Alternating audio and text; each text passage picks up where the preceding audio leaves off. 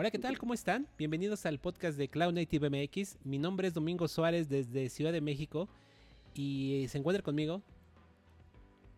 Hola a todos, aquí Marco Muñiz. Eh, ¿Cómo les va? Eh, gusto de volverlos a, saludar.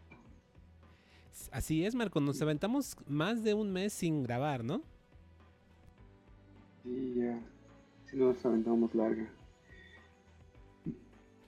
Así es, así es. No está tan chido, pero pues bueno, a veces este... Eh, pues bueno, ha, sido un mes. El, último podcast que grabamos prácticamente fue donde... Eh, eh, fue, un podcast, creo que lo estuvimos grabando el día que empezó... una semana antes, ¿no? De Cloud, de Cloud Native Con Europa, ¿no? Sí. Sí, exactamente una semana antes y bueno, espero a los que ganaron su, su, su, pase virtual este, hayan disfrutado, hayan tenido tiempo de ver las, este, las, eh, las presentaciones y pues sí. Eh, sí, eso fue lo último que hicimos. De hecho, hicimos un live, ¿no? En Instagram y en, y en Facebook, ¿no? De la rifa de los ganadores. La, verdad sí, este... Bueno, gran parte de, todo este tiempo que no grabamos era porque, eh, bueno, de salud, eh, los dos hemos estado bien, ¿no? Afortunadamente. Sí, es, ah, pero pues bueno, suceden cosas y este, por ahí nos, nos mantuvieron un poquito alejados de la producción del podcast. Pero pues bueno, ya estamos aquí de nuevo. Así es, así es. Entonces, pues bueno. Em, pues sí, eh, felicidades nuevamente a los que se ganaron eh, las entradas, que fueron cuatro personas. Eh, y desafortunadamente solo pudimos entregar dos, ¿no? Porque dos de los ganadores jamás tuvimos noticia de ellos, ¿no? Sí, jamás. Bueno, a pesar de que los anunciaste en Twitter y... Um, ¿Dónde más? Por, Facebook también. Pues bueno, eh, no, no recibimos una respuesta. Sí, caray. Obtener. Eh, fíjate que, ah, digo, seguramente, bueno, más bien, de forma segura para eh, Cloud Native Con eh, Norteamérica 2020, la dinámica va a ser la misma, ¿no? Va a ser otra vez en, en línea, porque ya lo avisaron desde hace algunos meses. Eh, no sabemos si vayamos a hacer de nuevo este concurso, pero creo que si lo volvemos a hacer, tal vez eh, lo haríamos con más tiempo para justamente eh, poder prevenir ese tipo de, ¿cómo podemos decirlo?, de circunstancias en el cual los ganadores no se reportan, porque al final del día, si, si nosotros reservamos un boleto para un ganador y no lo reclama, bien se lo pudimos ver dado a alguien que sí pudo haber ido, ¿no? Entonces, em, e, e, eso creo que fue también algo que la verdad me... me eh, sí, me, me, entristeció un poco, la verdad. Sí, pues bueno, esperamos que, bueno, y tengamos un, un poco más de, de retroalimentación. Si algo podemos hacer para mejorar esto y, que ustedes hayan beneficiados de, de, los, de las conferencias, pues eh, estamos siempre en, espera de su, de su retroalimentación. Así es. Pues bueno, eh, este es el episodio número 35 eh, de este podcast titulado No estábamos muertos porque como nuevamente repetimos, eh, no, grabamos durante más de un mes. Fácil fueron cinco semanas, ¿no? Los que estuvimos sin grabar. Em, entonces, nuevamente, todo bien de este lado, afortunadamente. Eh, solo ese bajón emocional de algunas cosas, ¿no? Em, y pues bueno. Eh, en este largo mes, o corto, como quieras verlo, porque como que la cuarentena y la este el tiempo lo ha, no sé, lo ha hecho elástico, ¿no? A veces se te hace muy largo algunas cosas y a veces se hace muy corto. ¿No, no, sientes esa sensación, Marco? Sí. Um, eh, Sí, cuando menos te das cuenta ya es final de mes y dices, wow, ¿y a dónde se va todo? Sí. Sí, entonces, eh, pues han, habido un buen de movimientos en algunas cosas. Obviamente, Cloud Native Con. Eh, debo decir que yo, la verdad, eh, no, no, no, no asistí al evento virtual. digo, ni siquiera compré mi entrada. entonces, y la otra es que ni siquiera he visto, no me di el tiempo de revisar qué es lo que había pasado de emocionante. No sé si tú identificas algún ahí highlight o, un takeaway de, en general de, de, de KeepCon? Em, yo sí compré mi, entrada, pero sí he estado mm, tanto en chinga y pues solo he visto unas pocas pláticas. Eh, lo que sí, bueno, que vamos a mencionar ahorita en, un tema eh, en este podcast es eh, que hicieron un anuncio y este y pues sí, no, no he podido eh, tratar de ver qué, qué, temas o qué anuncios hicieron en, el QSCon. Pero pues sí, espero darle un rato. Sí, eh, fíjate que entre las cosas que pasaron en este mes, eh, varias llamaron mi atención, pero creo que la que más llamó mi atención y que no tenemos en el guion de esta noche es Em, pues bueno, la decisión por parte de Docker Inc. de cambiar la política de retención de las imágenes en el Docker Hub. Eh, algo que yo creo que eh, probablemente los más afectados, creo yo, pueden ser tal vez, en mi opinión, eh, las empresas o usuarios individuales pequeños, porque la política de retención, si es que no entendí mal, es que eh, si tú no haces tantos pulls de tus imágenes en cierto periodo de tiempo, eh, Docker Inc. lo que va a hacer es empezar a eh, eliminar esas imágenes de su registro. Entonces, em, pues sí, si tú no, si tú tienes ahí una imagen de una aplicación que hiciste y no la tocas en meses, probablemente si en algún momento la intentas descargar nuevamente ya no, ya no exista. Em, por debido a este cambio de, de políticas que, la verdad eh, desde hace mucho tiempo yo me, yo me ponía a pensar y decía, eh, ¿por qué Docker Inc. no hace algo al, algo al respecto? Porque la verdad es que el Docker Hub eh, es una cosa que todo mundo usa de forma gratuita y pues básicamente es gastarle ancho de banda y storage a Docker Inc., ¿no? Que es un costo. Sí, um, pues sí, imagínate Imagínate todos los que hemos, o cuando empezamos usando eh, Docker, pues todos subimos, eh, inclusive en sus, en sus este, tutoriales ahí nos muestran cómo subir eh, pues este nuestras propias imágenes, pues hay muchísimas que son así de, Hello World y, y, del estilo así, ¿no? Ahora, seguramente a alguien se le va a ocurrir la idea de crear un robot que esté eh, escaneando el Docker Hub para jalar las imágenes menos eh, como abandonadas para mantenerlas ahí. Eh, esa es una idea interesante, esa es una idea interesante. Yo creo que pudiera ser, pero, pero imagínate, a, mí lo que, lo, bueno, lo que me viene a la mente es, y, lo mencioné eh, haciendo alusión a las empresas pequeñas, ¿no? Que eh, hacen su aplicación y la montan ahí eh, y la dejan de usar por, bueno, está corriendo en su closet de Kubernetes o en donde tú quieras.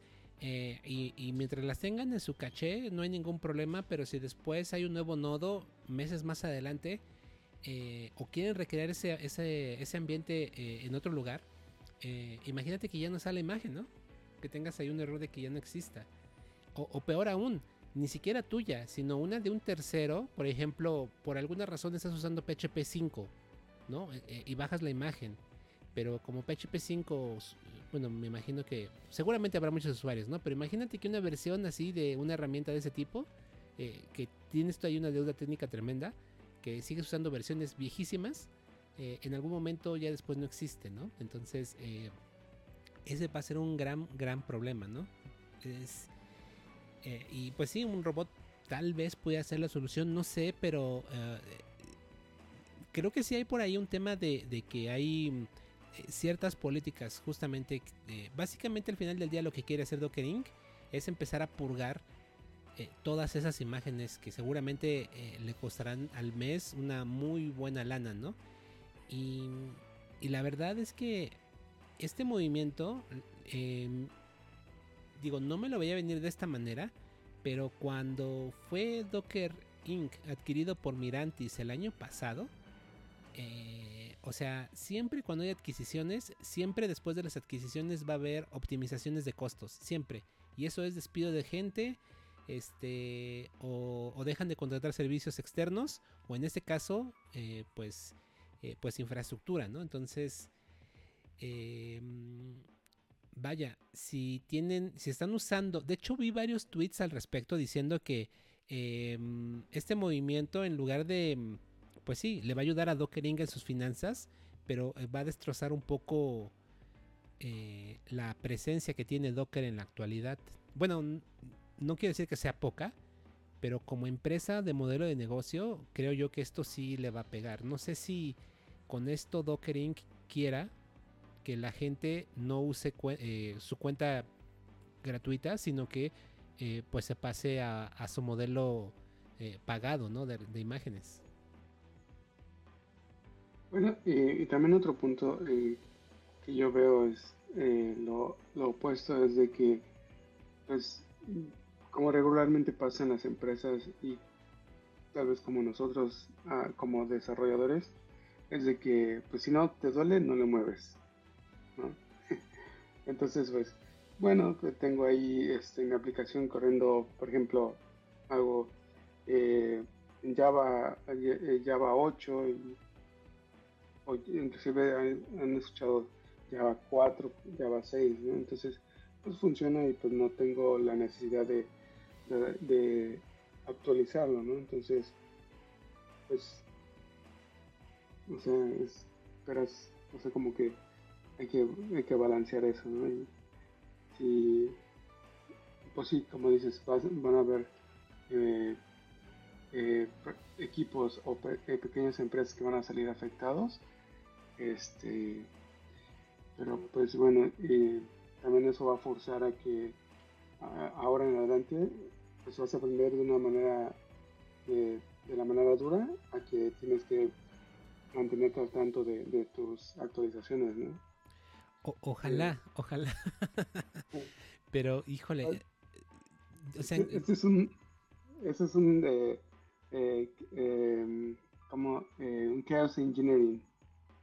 entonces, si, así como una instancia de EC2 puede caerse, también una imagen de, de, contenedor puede no, no estar ahí. Entonces, ¿cómo reaccionaría tu plataforma ante esa eventualidad, no? Es, esa, esa, es muy buena. O sea, la, verdad es que eh, sí, todo mundo, oh sí, este, vamos a correr en Kubernetes, ¿no? Para la escalabilidad y que la aplicación siempre corra. Pero el registro de imágenes siempre está centralizado, ¿no? Y si se cae o, no está la imagen, ¿no? Mm. Entonces sí, muy, muy buena observación. Entonces, pues bueno, Em, es muy probable que de, los que nos escuchan ya hayan eh, estado al tanto de esa noticia porque tiene fácil como unas tres o cuatro semanas que salió este, mm, eh, este tema. Eh, y pues bueno, si no estaban enterados, creo yo que es buen momento de que vayan buscando, en mi opinión, alternativas que pueden ser quedarse ahí mismo en Docker Hub, pero pagando una suscripción. O irse a, alguna compañía que te ofrezca el servicio de, registro de imágenes de Docker, que yo creo que es algo que las empresas deberían de hacer, aunque utilicen imágenes base eh, de, por ejemplo, un Nginx, eh, eh, un, Java, ¿no? O, un PHP, un Ruby. yo lo que hago, por ejemplo, es que si bien mis imágenes siempre dicen from algo del Docker Hub, ¿ok? Este, eh, muchas veces lo que yo hago es bajarlas del Docker Hub y subirlas a mi propio registro, que bueno, lo que yo uso eh, personalmente es, eh, tengo corriendo una instancia de Harbor y ahí empujo, ahí empujo las, este, las imágenes y ya a partir de la imagen del tag de Harbor, de mi propio Harbor, ya empiezo a crear mis aplicaciones. Eso es algo que yo lo hago porque me he dado cuenta que también en ocasiones los eh, creadores de las imágenes de Docker que suben al Docker Hub simplemente sobrescriben el tag, ¿vale? Mm. Entonces luego a veces te encuentras ahí con detalles, ¿no? Aunque lo ideal con imágenes eh, OSI, lo ideal es no usar tags, sino usar los hashes, ¿no? Para que sea mucho más este únicas, inmutables. inmutables, exacto. Pero la realidad es que muchas veces eh, usar un tag de una imagen, bueno, yo no sé en tu experiencia, pero yo jamás he visto que alguien realmente use eh, hashes en sus imágenes base de Docker. Yo jamás lo he visto. En la, compañía lo usamos, pero solo para el, para imágenes que son creadas como parte del, desarrollo, el proceso de desarrollo. Ya cuando ya se aseguran que todo está bien, que el QA dice da el visto bueno, entonces ya se genera un release. Entonces ese release ya no, ya no es como tal, ya no usa como tal un hash del commit, es más bien como un, una etiqueta ya más formal claro. que especifica este, el release. Pero la imagen base, si tu aplicación es Java o lo que sea, eh, puedes a lo mejor tener hashes o tags arriba, pero lo base es un tag, no es un hash. O sea, eh, las buenas prácticas no nos dicen que deberíamos hacer eso. De hecho, eh, para quien nos está escuchando y sea programador Java, hay una herramienta de Google para crear imágenes que a mí particularmente me gusta mucho que se llama Jeep. Eh, y lo que hace Jeep cuando tú lo integras a tu herramienta de em, construcción, eh, si detecta que estás usando un tag, te manda un warning. Te dice, oye, pues sí funciona, pero no es recomendable utilizar un tag sin eh, utilizar un hash. Entonces, em, es de las pocas herramientas que yo he visto que hacen como que ese push hacia el desarrollador para que utilice hashes. Pero en la práctica, la verdad es que eh, eh, yo, yo, no, yo no he visto que, algunos operadores tengan esa, eh, esa práctica, ¿no? Entonces, pues bueno, em, pues bueno, con esto hablamos de varias cosas, que es el tema de que le echen un vistazo, ¿no? A, la política de retención de imágenes nueva de Docker Hub, que le midan ahora sí que como decimos en México el agua a los camotes. Es decir, que vean qué tanto les va a impactar eso en su proceso de desarrollo y tomen acciones al respecto, porque eh, uno va a decir, ah, pues van a borrar las imágenes que nadie usa. Eh, pero en eso van a estar imágenes de eh, vendors muy populares, ¿no? O sea, versiones viejas de Nginx, versiones viejas de Java, versiones viejas de Ruby, o sea, todo eso que poco, que no tiene tanto uso, poco a poco los van a estar purgando en Docker Hub. Eh, entonces, este, pues hay que ir buscando alternativas, ¿no? Sí. Bien, entonces Marco, pues bueno, eh, pues para no variar, ¿no? Esta vez te aventaste nuevamente todo el guion. Entonces, eh, vamos a empezar. Ya, ya, llevamos aquí hablando, ay, güey, casi 20 minutos en, solamente en la intro. Entonces, pues bueno, vámonos, vámonos a darle ahora sí que al, contenido de, de, este día, ¿no? Entonces, pues bueno, traes una noticia de una empresa que es muy curiosa. Sí, bueno, sí, es un poquito vieja porque pues, eh, pues han estado un poquito este, eh, fuera de línea, pero este, pero bueno, ya nos vamos a poner a, la par para el siguiente. Y es, es, un anuncio de, de Glue. Em, ah, bueno, perdón, la compañía es solo IO, el producto es Glue y es un este, em, Ingress Controller. Em, y pues lo que hacen es anunciar su Glue Federation. Y eso lo que hace, lo que es básicamente es como su con, como el, un, administrador de clusters de de, em, de, de, su, de su Glue API Gateway. Entonces tú puedes tener diferentes eh, clusters eh, y con este Glue Federation eh, los puedes administrar para aplicar este, configuración a cada uno de ellos. ¿no?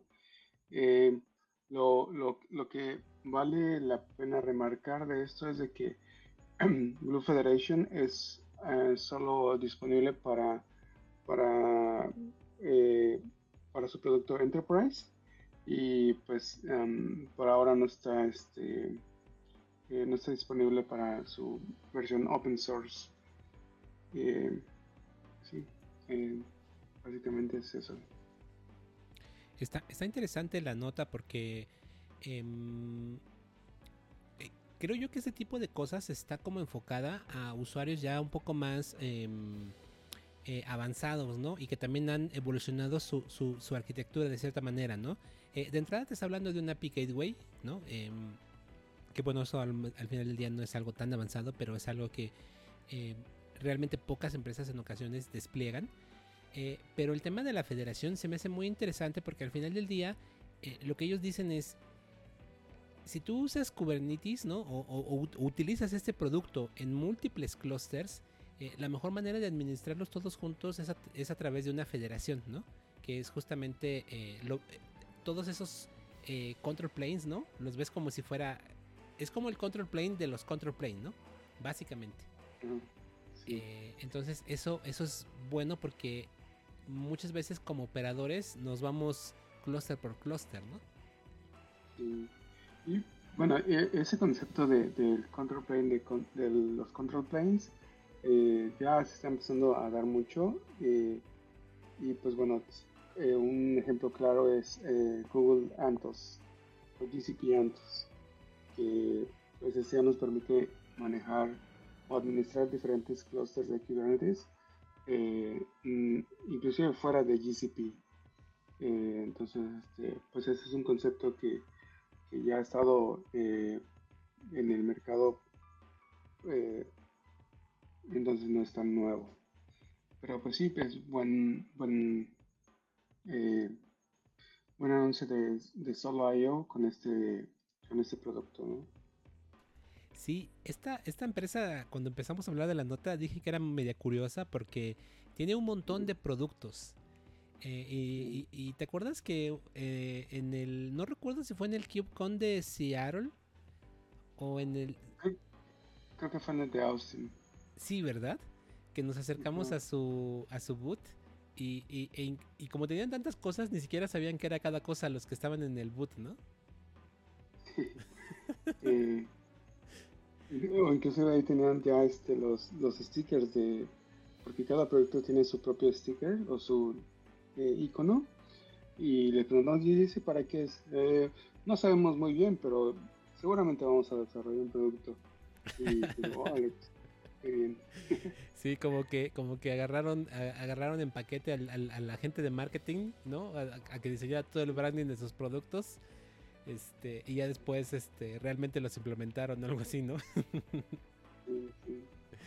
va, va, va. Pues bien, entonces, eh, The New Stack trae una cosa acá interesante, ¿no?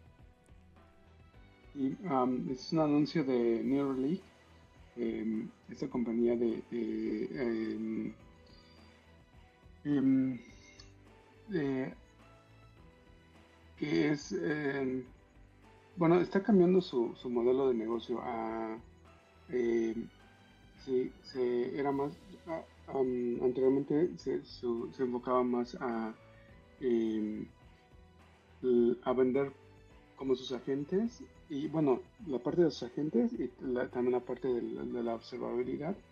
Eh, entonces, este, lo que ahora ellos están enfocando, bueno, lo que dicen aquí es que em, ahora lo que van a hacer es eh, hacer open source o ya hicieron open source sus, sus agentes eh, y entonces este pues eso les da em, como más eh, como que le, quieren hacer más este más acercamiento a la comunidad y, pues a las empresas y, y, de alguna manera ser como más transparentes. Y lo que ellos se van a enfocar más es como cómo explotar toda esa, esa información para, para, darle un mejor este em, eh, pues sí, mejor manejo a, sus clientes. Y pues algo que mencionan muy, muy bueno es de que, con, ese, con ese movimiento lo que ellos quieren evitar es lo que sucedió justamente con Docker, que quería eh, pues ahí este, desarrollar sus productos y pues sin realmente eh, pues ver a la comunidad y, decir ok pues ustedes eh, ustedes también pueden contribuir ¿no? Em, y otra cosa que también mencionan es de que este, ellos lo que también están enfocándose es que ahora quieren ser como más eh, eh, contribuidores a lo que es el Open Telemetry, este proyecto que es la especificación de, del Observability eh, de la ciencia. sí, como, como ves,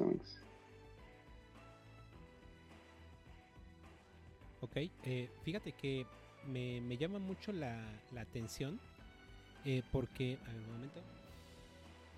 Ok. Em, tiene cosas interesantes. Eh, creo que em, em, lo, que comentas de que está cambiando su modelo de negocio está, está cañón y me llama mucho la atención. de cierta manera está abrazando el open source porque dice, hago todos mis agentes open source, ¿no? Incluso aquí en la nota eh, van comentando, ¿no? Em, eh, con un poquito de su roadmap, ¿no? Por ejemplo, dicen que en septiembre sacan lo de Java, ¿no? PHP vendrá en octubre y así como que tienen ya un roadmap de liberación de su, de su stack de agentes. Em, pero por otro lado, eh, la parte que aún, em, pues bueno, su modelo de negocio pues es, es, es el SaaS, ¿no? los agentes son gratis, pero al final del día necesitas una herramienta, ¿no? De agregación donde los tengas, eh, donde, donde los agentes estén reportando toda esa data, ¿no?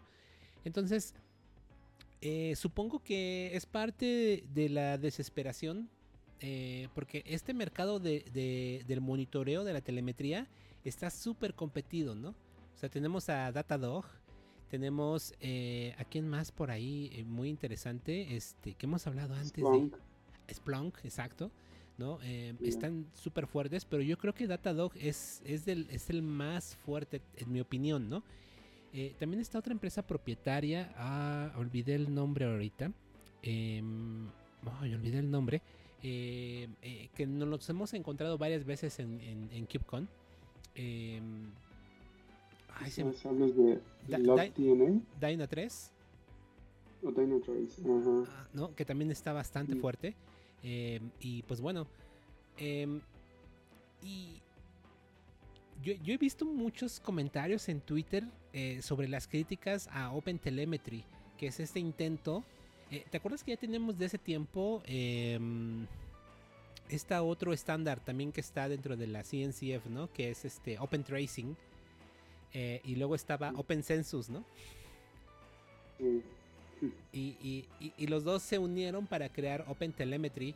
Eh, porque realmente cada quien estaba empujando para su lado, según eran estándares, pero realmente ellos decían que eran estándares, ¿no? Eh, y, mucha gente, y yo he visto comentarios en Twitter de, gente que está muy metida en el tema de monitoreo. Eh, no voy a decir sus nombres por ahora, pero este eh, dicen que es un fiasco, ¿no? El tema de, los intentos de estandarizar, porque al final del día eh, es muy complicado, ¿no? Entonces, creo que lo interesante que me llama la atención de esa nota es eh, los intentos que tiene New Relic también por empezar a incluir herramientas, ¿no? De hecho, incluso tú los mencionaste. La primera, pues obviamente es Prometheus que es muy importante, que cada vez adquiere mucha más importancia en el tema de telemetría. Pero también aquí mencionaste, ¿no? De algunas herramientas que sirven como de agentes de extracción de métricas, ¿no? Como Drop Wizard. Aquí yo creo que les faltó la palabra metrics porque Drop Wizard es el framework web, eh, pero es Drop Wizard Metrics, eh, Micrometer, este, StatsD y, y, Telegraph, ¿no? Entonces, este, eh, eso creo yo es lo interesante. Entonces, veamos qué pasa con, con New Relic, ¿no? Que, que está metiendo su cuchara en la CNCF, de hecho, ¿no?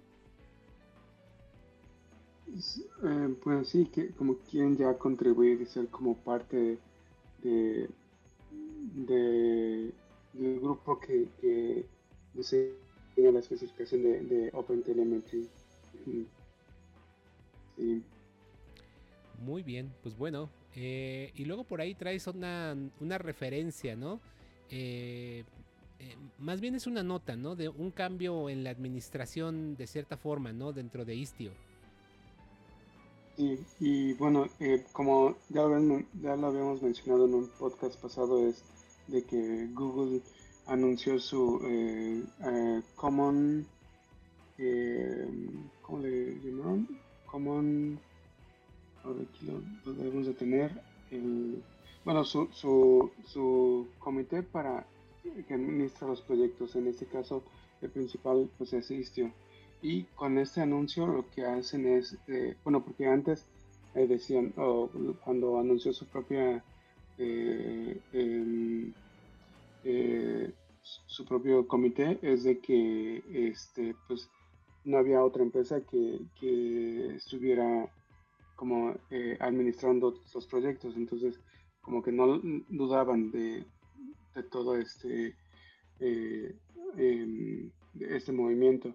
Y pues este anuncio lo que hace es decir cómo va a estar funcionando esto y quiénes van a estar, eh, quiénes van a ser parte de este, de este comité. Y pues es, básicamente es quien esté eh, este, contribuyendo al proyecto es quienes como se van a, dividir los em, los este los lugares para ser parte de este eh, estos eh, miembros del comité y pues hasta ahora este pues los, los, las empresas que más han aportado al proyecto pues es Google ah, y, y IBM y pues por ahora esos son este eh, los dos grandes eh, que están en, ese eh, en ese comité. Pero pues bueno ellos no descartan la posibilidad de, que otras otras personas o compañías que contribuyan al, proyecto también se unan al al este al pues a, la, a la organización ¿no? este eh, pues bueno, eh, ya mm, hasta abajo dicen cómo, fue este eh, la elección de estos este em, de esos miembros y es pues de acuerdo a, su elección es este es Google tiene 5 bueno IBM y Red Hat pues son con 3 este y pues bueno, lo que hace es que van a estar evaluando cada 12 meses para ver quién estaba contribuyendo y así este eh, pues distribuir los, lugares en, ese comité. Fíjate que no me salen las cuentas porque según ellos comentan que eh, el comité va a tener nueve asientos. Entonces, eh, por aquí comentaban que el, objetivo de la, de la gobernanza ¿no? de Istio era que eh, tanto Google como IBM y Red Hat eh, tuvieran menos, eh, menos asientos ¿no? que previamente. Entonces, de hecho ellos quieren, según aquí, tener siete diferentes organizaciones, ¿no? entonces, si son nueve asientos, Google tiene cinco, Red Hat tiene tres, eh, por ahí hay uno volando eh, que creo que supongo esa va a ser una, la votación que mencionan al final, ¿no? Eh, no, bueno, de hecho ahí se me olvidó mencionarlo que el último es Salesforce, que um, abajito del de T20, ah, cierto. ahí, lo dice en el primer párrafo. Ah, cierto, Entonces, cierto. Pues ya están los nueve. Oh, genial pues veamos cómo se mueve porque em, aquí justamente nos, nos, están comentando cómo eh, la proporción, ¿no? Que están usando unas métricas, ¿no? Que es cantidad de merge, eh, de merge pull request, eh, commits. bueno, más bien esas son otras métricas que habían considerado, ¿no? El número de commits, el número de comentarios, número de acciones. Uh, Vaya, todo ese tipo de métricas siempre al final del día se pueden como truquear, ¿no? Pero pues bueno, esperemos que el futuro de Istio eh, esté bien garantizado por eh, la diversidad, ¿no? Que justamente creo que es lo que mencionan aquí, ¿no? Que, no nada más eh, pocas empresas, sino al menos cuatro grandes estén balanceando, ¿no? la evolución de, Istio, una, pieza importante, ¿no? Y sobre todo, creo yo, en riesgo de perder su liderazgo en el Service Mesh por cosas como Linkerd, ¿no? Sí, y de hecho tenemos una nota que está relacionada a eso que acabas de mencionar. Y este. Genial. Pues, pues, bueno, vamos, vamos a verla. Pero antes de esto, una nota de una empresa bien chingona, ¿no? Que es HashiCorp. Sí. Eh, pues bueno, esa es una referencia a, cursos interactivos que ellos están eh, liberando recientemente. Ellos de por sí tienen un montón.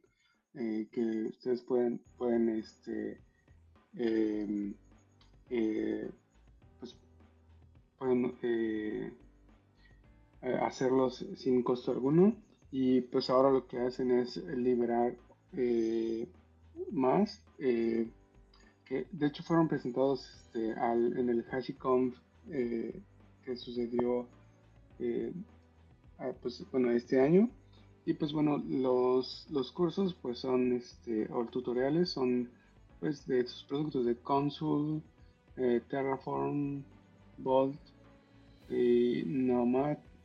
entonces pues ahí este, para pues, los que quieran aprender un poquito, saber qué cosas nuevas eh, lanzaron, pues este, pues esa es una referencia para ello. Así es, muy, muy buena referencia. Me, voy a chutar varios de acá. Creo que hay, hay unas cosas interesantes. Entonces, pues bueno, muy buena referencia de, esta gran compañía. Y otra referencia también que traes por ahí son 22 eh, conceptos esenciales, ¿no? Para entender eh, Kubernetes, ¿no? Y que no kubernetemos por convivir. Sí. Y para que pues digan que, eh, o para aquellos que dicen que Kubernetes es complicado, pues eh, hay 22 razones de que es cierto. Entonces, este, pues, eh, bueno, o sea, todo tiene su, su, eh, dificultad. pues, si te quieres meter ya de lleno y, en, y, bien profundo para conocer o, aprender alguna tecnología, pues siempre va a haber un, este, eh, pues, cierta dificultad. Y en este caso, pues este, el, pod, el, el post eh, lo que hace este, eh, es explicar lo que, lo, que pues todos estos conceptos que, que, surgen cuando empiezas a trabajar con, con Kubernetes. Y pues bueno, creo que es, un, es un, una buena referencia para ah, aquellos que, que están empezando o que están eh, reafirmando, o bueno, los que ya, ya trabajan y quieren reafirmar algunos conceptos y, eh, y, y, para qué son, Entonces, pues es pues sí una referencia que espero les ayude. Vientos, está levesona la referencia, la verdad. Creo yo que es como de esas referencias para managers, porque es así nada más e, es el concepto y como dos, tres líneas de lo que significa, o sea, no va mucho en profundidad.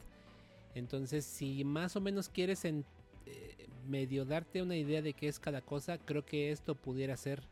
Entonces, este, sí, creo yo que ve las cosas muy, muy por encima.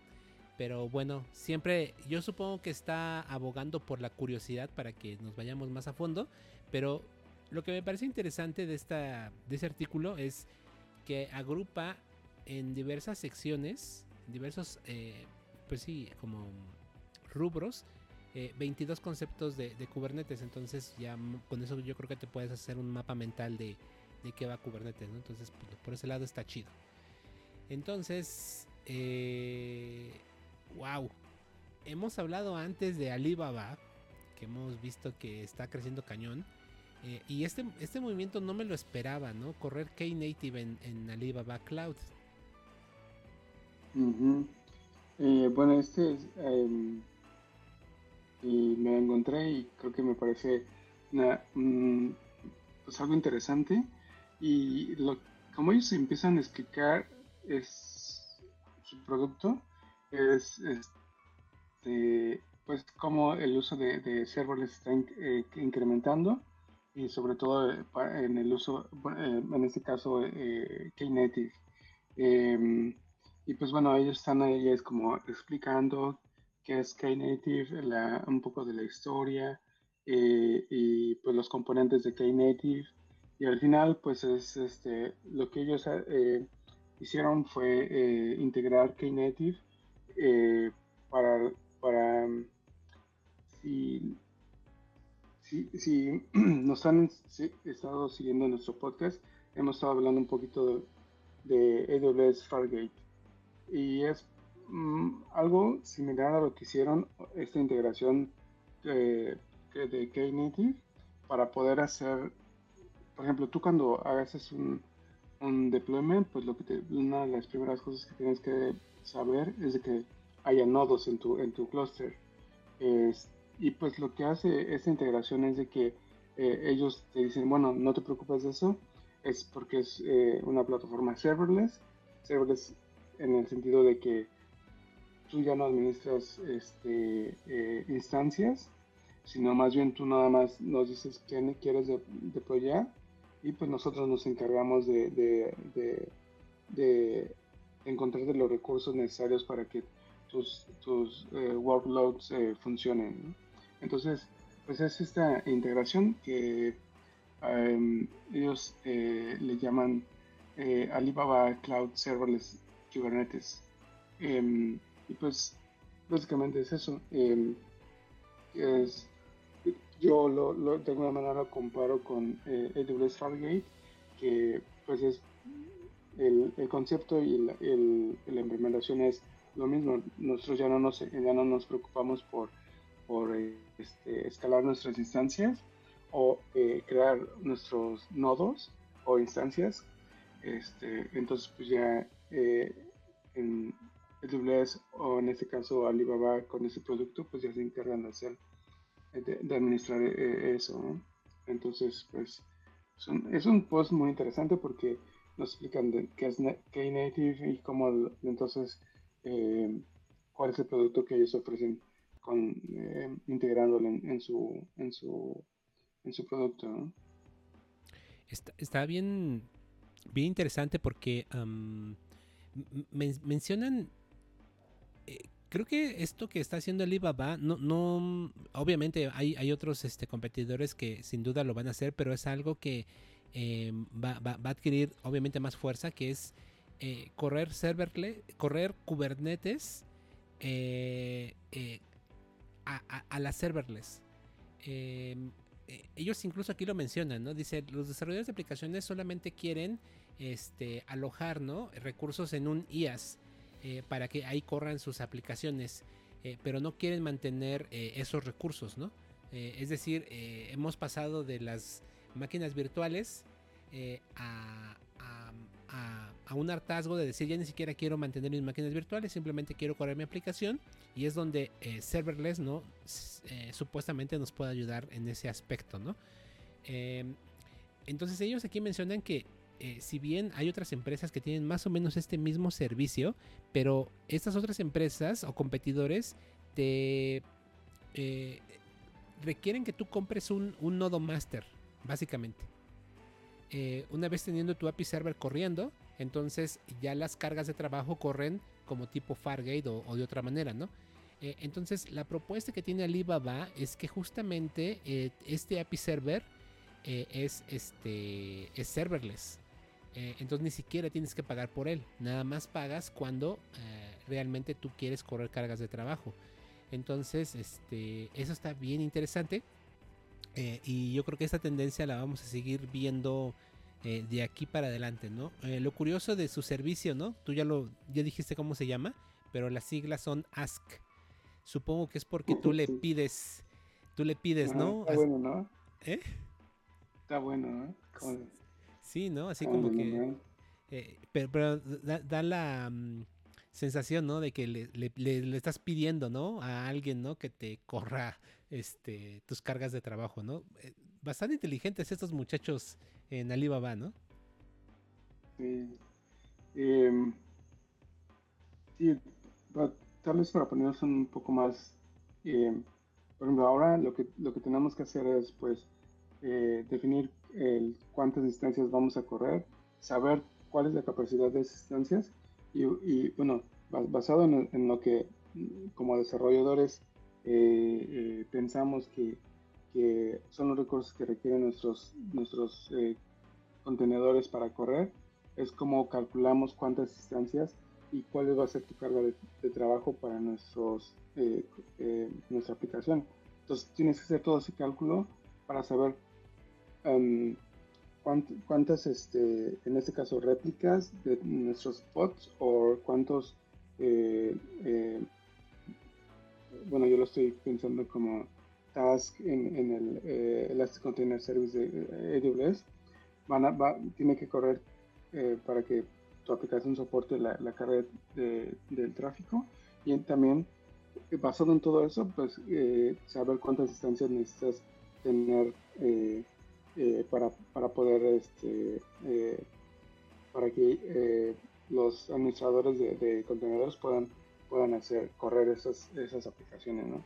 Entonces, pues aquí lo que te, te, aligera la carga es de que pues, tú nada más te, te preocupas en saber, en calcular cuáles son los recursos que requieren tus contenedores para correr y pues bueno, basado en el tráfico, pues tú dices, ah, pues yo quiero 10 eh, réplicas de este, en este caso, de eh, Kubernetes y pues ya no, ya no te, ya no, ya no te preocupas para saber, para esta carga de trabajo necesito tener eh, siete instancias, ¿no? De este, de este, de este tamaño, entonces pues es, es un, una liviane muy bueno, ¿no? Que seguramente vamos a tener eh, algunos trade-offs, pero pues bueno, depende de tus necesidades. Así es, interesante movimiento. Y ahora, y ahora sí pasamos a la nota que habías hecho referencia antes de la mm, del Open Service Mesh, de, una vieja conocida. Sí, y es que ahora con esta nota, pues lo que eh, sucede es de que eh, Microsoft anuncia su Service Mesh que es eh, Open Mesh. Mm, pues, se supone que es, es una implementación open source em, y pues bueno, eh, va, a estar, va a estar basada en el, Service Mesh Interface eh, y pues em, pues también van a estar trabajando con la CNCF eh, y pues, pues sí, ¿no? Anteriormente, antes ah, habían como, se habían anunciado con, con, Consul como su Service Mesh, eh, pero pues ahora con esto pues ya tienen su propio Service Mesh y pues bueno, ahora viene un, posiblemente un rival interesante para Istio, Así es, otro más y también está montado sobre Envoy. O sea, aquí siempre el cabrón es Envoy, ¿no? Envoy está prácticamente en todos los service mesh. Ah, sí. es que este Linkerd tiene su propio eh, agente de, de, Replane. Em, pero sí, eh, hasta ahora el ganón en todo esto parece ser eh, Envoy. Así es. Y luego tenemos por aquí una referencia más de Ah, ah, ah, ah, bueno, eh, perdón, ya cerré aquí la liga, pero em, eh, es curioso también el acrónimo, ¿no? Del Open Service Mesh. Digo, digo, esos de Microsoft sí se les secó el cerebro, ¿no? Para nombrarlo. Open Service Mesh, ¿no? Sí. Eh, y, ajá, y, las siglas son así como de awesome, ¿no? Awesome. pues bueno. Ya veremos qué tal. Sí. Y bueno, y, luego aquí otro, otro mesh, ¿no? El Chaos Mesh, que es como otro, otro sandbox project de la, para la CNCF. Y eso ya se anuncia como un proyecto eh, de una manera oficial para la CNCF y pues es lo que hace pues es implementar un eh, Chaos eh, Engineering en, nuestras plataformas. Entonces, pues, eh, y lo curioso es que viene de, de, una, de otra empresa o de una empresa que no, la verdad no lo conocía y porque pues de alguna manera tal vez podemos, podríamos haber pensado de, de Gremlin, esa compañía que se dedica a esto del Chaos Engineering.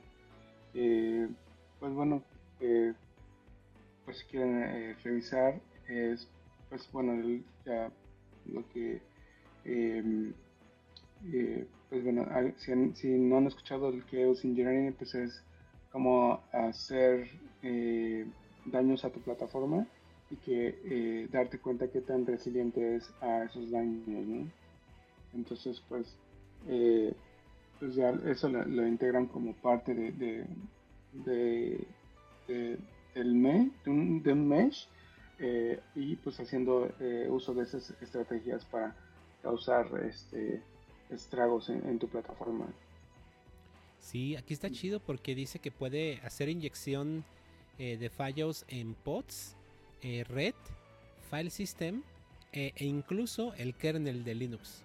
Entonces, este está bueno para mm, eh, tener daños controlados, ¿no? En nuestra aplicación, bueno, en nuestra infraestructura, ¿no? Y ver cómo, cómo se comporta, ¿no? Entonces, y al final del día, esta cosa, todo lo que tú quieras hacer, cada uno de los fallos que quieres inyectar, pues al final del día los defines en CRDs, ¿no? Eh, y así es como le dices, supongo que eh, kube control apply "-f jódeme la red punto YAML, ¿no?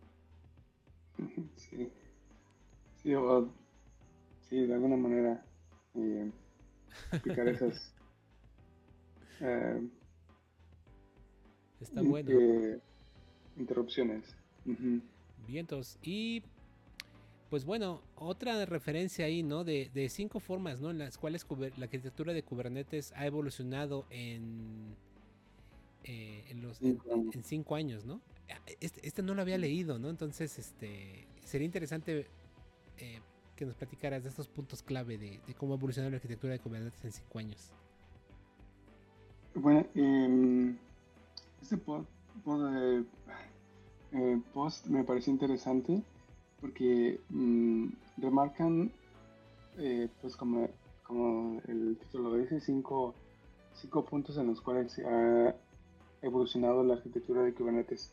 En este caso, pues es, el primero, pues es eh, que ya no, eh, su runtime para correr, bueno, el runtime de contenedor el contenedor pues ya no es solo Docker, ahora ya, ya soporta diferentes implementaciones de runtimes, eh, como puede ser este eh, Containerd, em, el, el, de, el de Google, que, ¿cómo se llama? Em, bueno, no me acuerdo. Pues. Gvisor. Gvisor, ajá. Entonces pues ya no, ya nos, pues, ya no usamos el, el runtime de Docker, sino ya tenemos otras opciones que, eh, pues, que, que, nos pueden dar eh, pues mayor seguridad, como por ejemplo en el caso de, seguridad. ¿no? Eh, esa es una. La, la, segunda es de que, bueno, para aquellos que todavía, todavía usan Windows, pues ya ofrece el soporte para, para registrar nodos de Windows en, Kubernetes. ¿no? Esa es la segunda. Em, la tercera que aquí lo, lo, mencionan como eh, Machine Learning Friendly, eh, a pesar de que pues, eh, pues Kubernetes es de, propósito general y que tú ya puedes hacer este uso de, Kubernetes para tus trabajos de, Machine Learning. Pero lo que, lo que hace, o lo que mencionas de que lo hace más amistoso, por, el, por un proyecto que se llama Kubeflow, que nos ayuda a, a desplegar nuestros modelos y, nuestros eh, trabajos para, para, entrenar modelos. Entonces, pues es, eh, pues sí le da más, más, este, más empuje a Kubernetes para ser usado eh, para la parte de, Machine Learning. El punto 4 pues es eh, eh, multicluster, ya sea como en el concepto de, del namespaces o cómo eh, tener diferentes, eh, diferentes clusters de, Kubernetes. Eh, y pues bueno, sean, lo que mencionamos al principio, sean administrados como desde un em, desde un master que podamos administrar diferentes clusters que inclusive sean de diferentes proveedores, ¿no? O si tú tienes la necesidad de correr tu, eh, tu, cluster en on-premise, pues también tienes la posibilidad de, administrarlo desde un, desde un solo punto.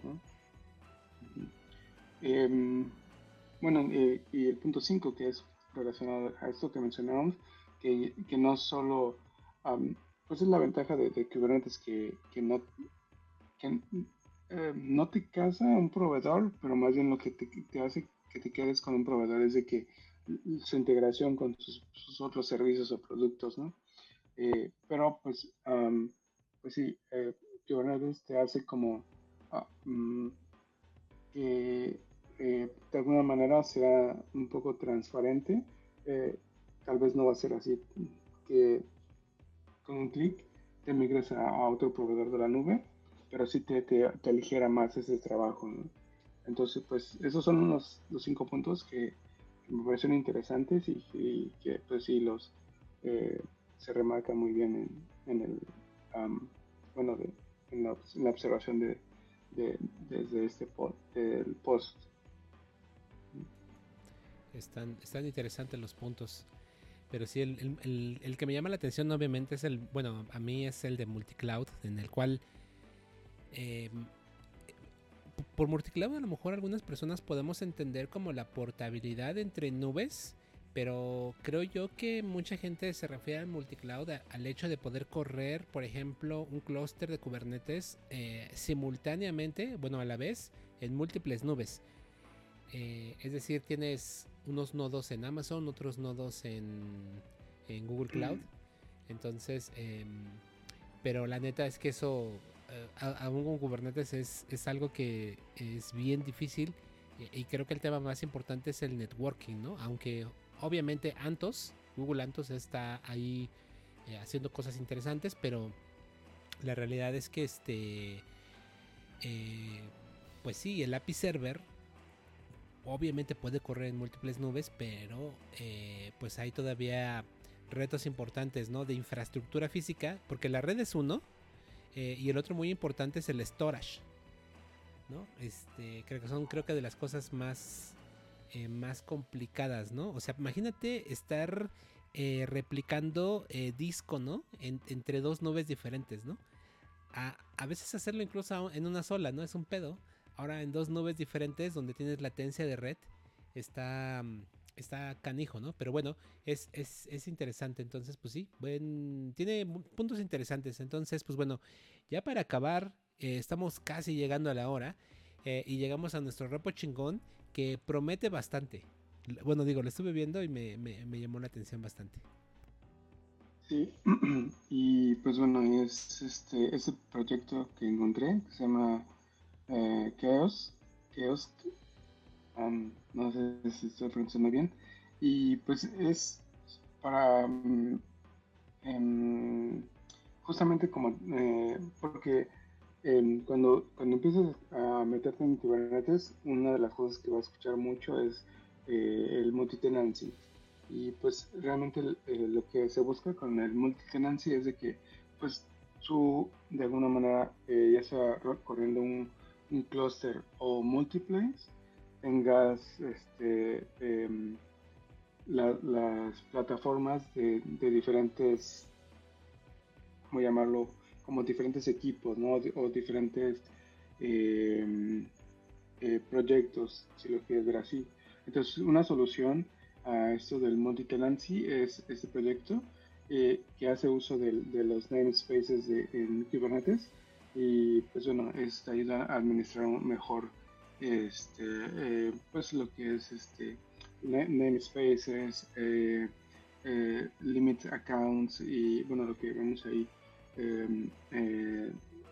de um, account users y, pues bueno todo, todo eso. Sí, una, necesidad eh, muy, muy importante, ¿no? El poder correr en un clúster, ¿no? cargas de trabajo de diversos equipos, ¿no? Como lo mencionabas. Entonces, este, está interesante ver cómo, digo, le voy a echar un vistazo más a fondo, pero sin duda sí creo que eh, es importante, sobre todo el tema de administración, ¿no? Porque digo, para un operador, está, cuando estás hablando de un clúster, prácticamente para ti es lo mismo, ¿no? Pero al final del día, cada manifiesto puede ser eh, aplicado para diferentes eh, pues equipos o empresas, ¿no? Entonces, pues debemos tener cuidado de no confundir cargas de trabajo del equipo 1 con el 2, ¿no? Entonces, este, administrar eso, pues es un, es un reto interesante. Entonces, creo que ese es el objetivo de esta herramienta, ¿no? Porque va desde seguridad, ¿no? Con los accounts. Este, hasta creo que tiene por aquí, no, bueno, no lo revisé bien, pero no sé si tema, el tema de cuotas, ¿no? Ah, sí tiene cuotas.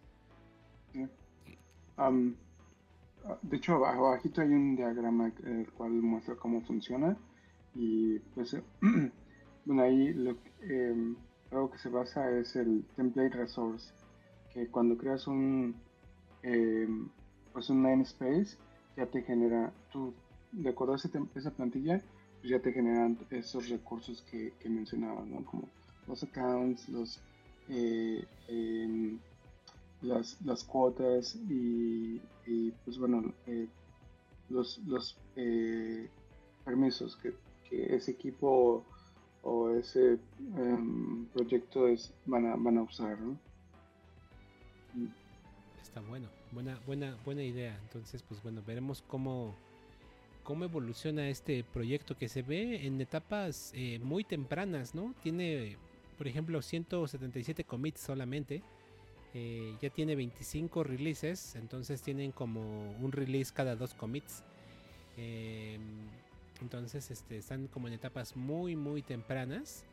Pero habrá que ver, ¿no? Si después este proyecto e, evoluciona más. Pero es, interesante este proyecto. Tiene, tiene muy poco tiempo de vida realmente y, mantenido por ahora por tres personas. Entonces, pues digo, em, veremos, veremos qué tal, como, voy a echarle un vistazo más a detalle porque me, me llamó la atención, promete bastante, vaya. Sí, y pues em, bueno, ya concluimos con, em, con ese contenido. Así es, Marco. Pues bueno, em, pues estamos de vuelta, ¿no? Entonces, eh, nos veremos aquí la próxima semana, ¿no? Eh, para seguir comentando lo que hayamos visto, que por ahí, eh, digo, mm, ya no, ya no quise, ya no quise alterar tu, tu guion, pero se me quedaron ahí unas cosas interesantes que quiero comentar para la próxima sobre todo de un movimiento de adquisiciones. Hubo esta, creo que fue hoy, hoy o ayer, una adquisición importante que me gustaría comentar. Eh, entonces, este, pues bueno, eso yo creo que lo vemos, espero que la próxima semana, si es que nos sale algo más importante. Y pues bueno, eh, hoy es miércoles 9 eh, de septiembre. Entonces, este, esto lo estaremos publicando el, el 11 de septiembre. Eh, por la mañanita. Entonces, eh, pues nos veremos aquí la próxima semana, ¿no, Marco? Así es. pues bien, gracias, Amix. y espero que a todos nuestros escuchas o los que nos están viendo, pues este eh, hayan disfrutado de este contenido y pues, pues sí. Va que va, pues bueno, vientos, pues cuídense mucho y nos vemos la próxima semana. Bye. Mm.